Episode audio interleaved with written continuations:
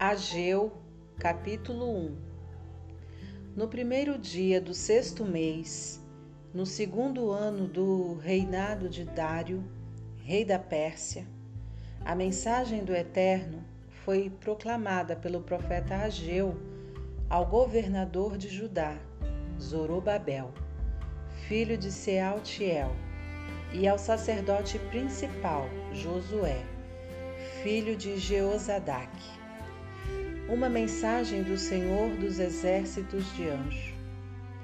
O povo está empurrando com a barriga sua tarefa. Eles dizem que não é o momento certo para reconstruir meu templo, o templo do Eterno. Logo depois, o Eterno falou outra vez e Ageu transmitiu a mensagem.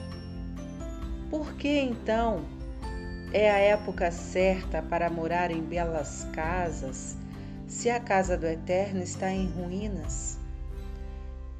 E um pouco mais tarde, o Senhor dos Exércitos de Anjos falou novamente: Deem uma boa olhada na sua vida, reflitam sobre ela. Vocês gastaram um monte de dinheiro, mas não tem muito que mostrar. Vocês ficaram enchendo o prato, mas ele nunca fica cheio. Vocês continuam bebendo, mas a sede nunca passa.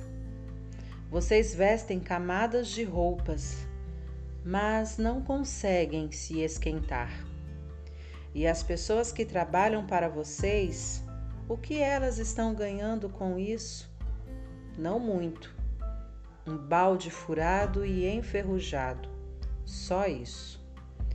Foi por isso que o Senhor dos Exércitos de Anjos disse: Deem uma boa olhada na sua vida, reflitam sobre ela. Então o Eterno disse: Aqui está o que quero que vocês façam. Subam aos montes e cortem madeira, desçam com ela e reconstruam o templo Façam isso por mim. Honrem o Eterno. Vocês tiveram grandes ambições pessoais, mas não houve resultado algum disso. O pouco que trouxeram para o templo foi descartado por mim. Não tinha valor algum. E por quê? Esta é uma mensagem do Senhor dos Exércitos de Anjos. Não se esqueçam, porque enquanto vocês correm por aí, ocupados em cuidar da própria casa, minha casa está em ruínas. É por isso, é por causa da sua mesquinhez. Foi por isso que eu dei a vocês um verão escaldante e uma colheita magra. A sua mesquinhez dei como resposta a ordem de uma estiagem, secando campos e colinas, fazendo murchar jardins e pomares impedindo o crescimento de verduras e frutas. Nada, nem homem, nem mulher, nem animal, nem plantação vai prosperar.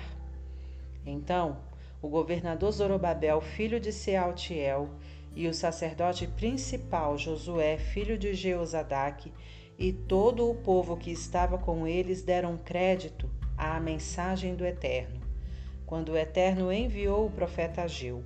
Eles prestaram atenção. Depois de ouvir a pregação de Ageu, eles honraram o Eterno.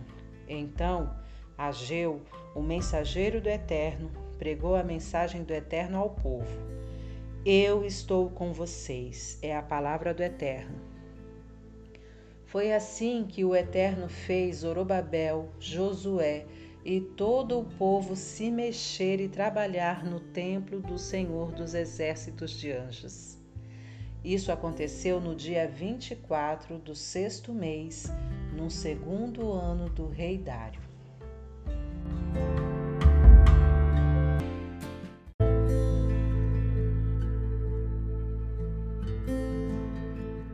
Capítulo 2 No dia 21 do sétimo mês, a palavra do Eterno veio por meio do profeta Ageu. Diga ao governador Zorobabel, filho de Sealtiel, e ao sacerdote principal Josué, filho de Jeozadak, e a todo o povo: alguém aqui viu o templo como era antigamente, todo cheio de glória? E o que vocês veem agora? Não muito, certo? Então, mãos à obra, Zorobabel, o Eterno está ordenando. Mãos à obra, Josué, filho de Jeozadak, sacerdote principal. Mãos à obra, todo o povo, o Eterno está ordenando.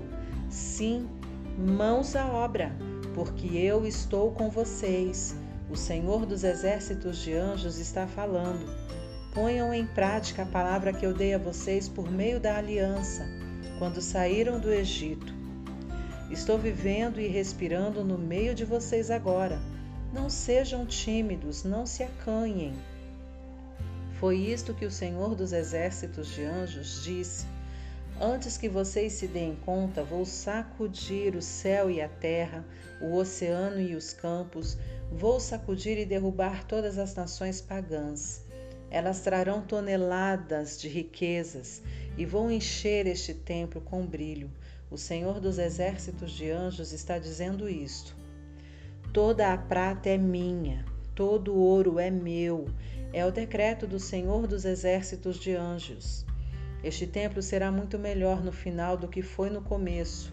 Um início glorioso, mas um final ainda mais glorioso.